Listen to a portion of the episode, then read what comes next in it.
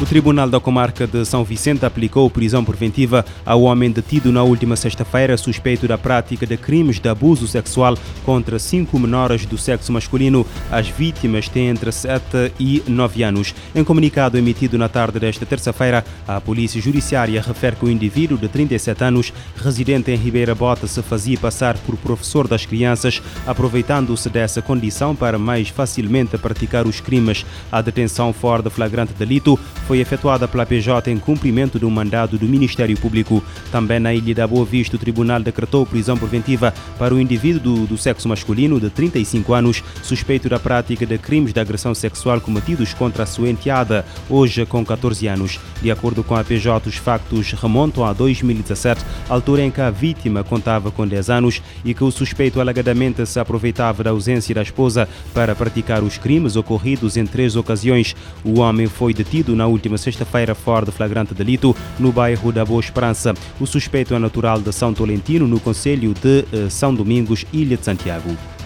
A defesa de Alex Saba, considerado o teste de ferro de Nicolás Maduro, apresentou um recurso alegando o princípio constitucional de que ninguém pode ser julgado mais do que uma vez pelo mesmo delito para travar a extradição por Cabo Verde. Em comunicado, a equipa de defesa de Alex Saba, que tenta travar a decisão dos tribunais de Cabo Verde de validar o, o pedido de extradição do empresário colombiano para os Estados Unidos da América, refere que apresentou um pedido ao Tribunal da Relação de Barlavento na Ilha de São Vicente, alegando uma violação do princípio que estabelece que ninguém pode ser julgado mais do que uma vez pelo mesmo delito que já aconteceu na Suíça. O comunicado assinado pelo advogado cabo-verdiano José Manuel Pinto Monteiro explica que este princípio está consagrado na Constituição de Cabo Verde e na Lei Cabo-Verdiana de Cooperação Judiciária Internacional em matéria penal, sendo que o pedido tem por base um facto uh, superveniente significativo. Alex Saab, de 49 anos, foi detido pela Interpol e pelas autoridades cabo-verdianas a 12 de junho de 2020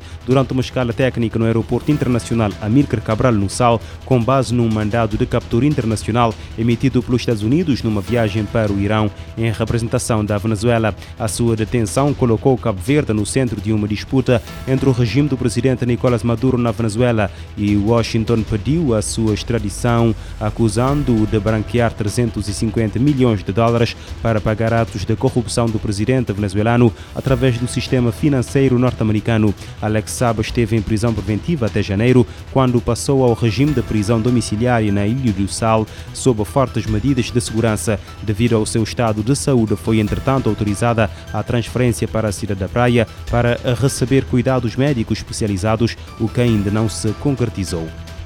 Cabo Verde necessita de grandes investimentos para poder preparar e dar resposta aos desastres. O alerta é do presidente do Serviço Nacional da Proteção Civil e Bombeiros. Em entrevista na tarde desta terça-feira à Infopress, Reinaldo Rodrigues diz que o Sistema Nacional da Proteção Civil carece ainda de voltosos investimentos para a implementação das sete áreas prioritárias da Estratégia Nacional para a Redução de Risco de Desastre, de modo a melhorar a sua capacidade de resposta. Reinaldo Rodrigues falava Agência Cabo-Verdiana de Notícias no âmbito do Dia Internacional de Catástrofes que se assinala hoje. E neste Dia Internacional para a Redução de Risco de Desastres, a ONU quer atenção a eventos climáticos extremos no mundo em desenvolvimento. De acordo com as Nações Unidas, os países em desenvolvimento são os que mais registram mortes, feridos, deslocados, desabrigados e perdas econômicas após uma calamidade.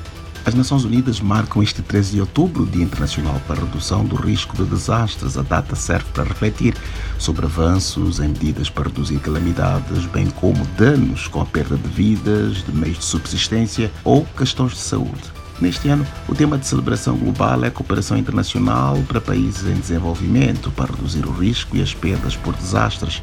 Este tópico é o penúltimo de sete alvos definidos no marco de Sendai para redução de riscos de desastres para o período entre 2015 e 2030. A ONU justifica o foco nesta questão porque considera 2021 como um ano determinante para cumprir a agenda política que foi acordada há seis anos.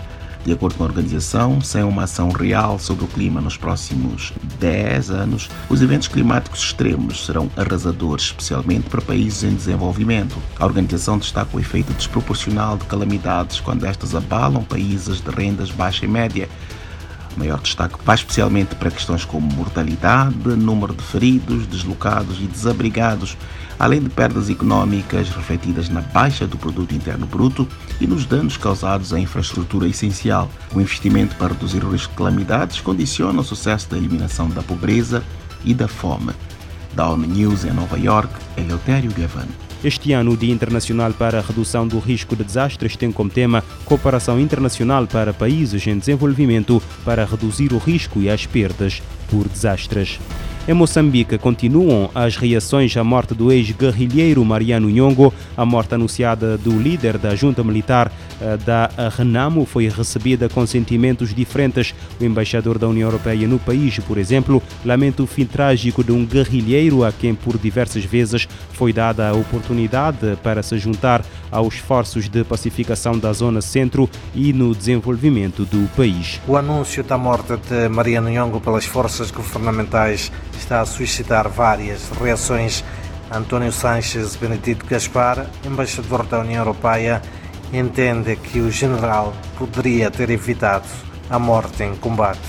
Foram inúmeras ocasiões eh, nas quais o senhor presidente da República fez chamamentos eh, e a respeitar os acordos de paz de, de Maputo de agosto de 2019. Aqueles chamamentos, infelizmente, não foram hum, atendidos. José Manteigas, porta-voz de Renamo, partido do qual Mariano Nhongo estava de costas voltadas há dois anos, lamenta o seu fim trágico. Sempre defendemos que não seria desejável a morte, seja de quem for, para resolver, seja qual for o diferente. As organizações da sociedade civil moçambicanas, na voz da Quitéria Gringana, consideram ser preciso curar as feridas mais profundas do país que residem na reconciliação nacional. Quando dizemos que continuamos a ter desmobilizados de guerra na zona centro, a reclamarem que as promessas não estão a ser cumpridas, nos questionamos se não nascem novos nhongos. Mariano Nhongo tem os seus seguidores e o futuro de paz pode ser incerto de Maputo para a RFI, Orfeu, Lisboa. A polícia angolana abateu na segunda-feira Mariano Nhongo, líder de um grupo de guerrilheiros dissidentes da resistência nacional moçambicana. Mariano Nhongo foi abatido numa mata do distrito de Xeringoma, província de Sofala, dentro do país, durante uma troca de tiros com a patrulha da polícia moçambicana. A autoproclamada junta militar da Renamo tem protagonizado desde então ataques armados no centro de Moçambique que já provocaram a morte de 30 pessoas.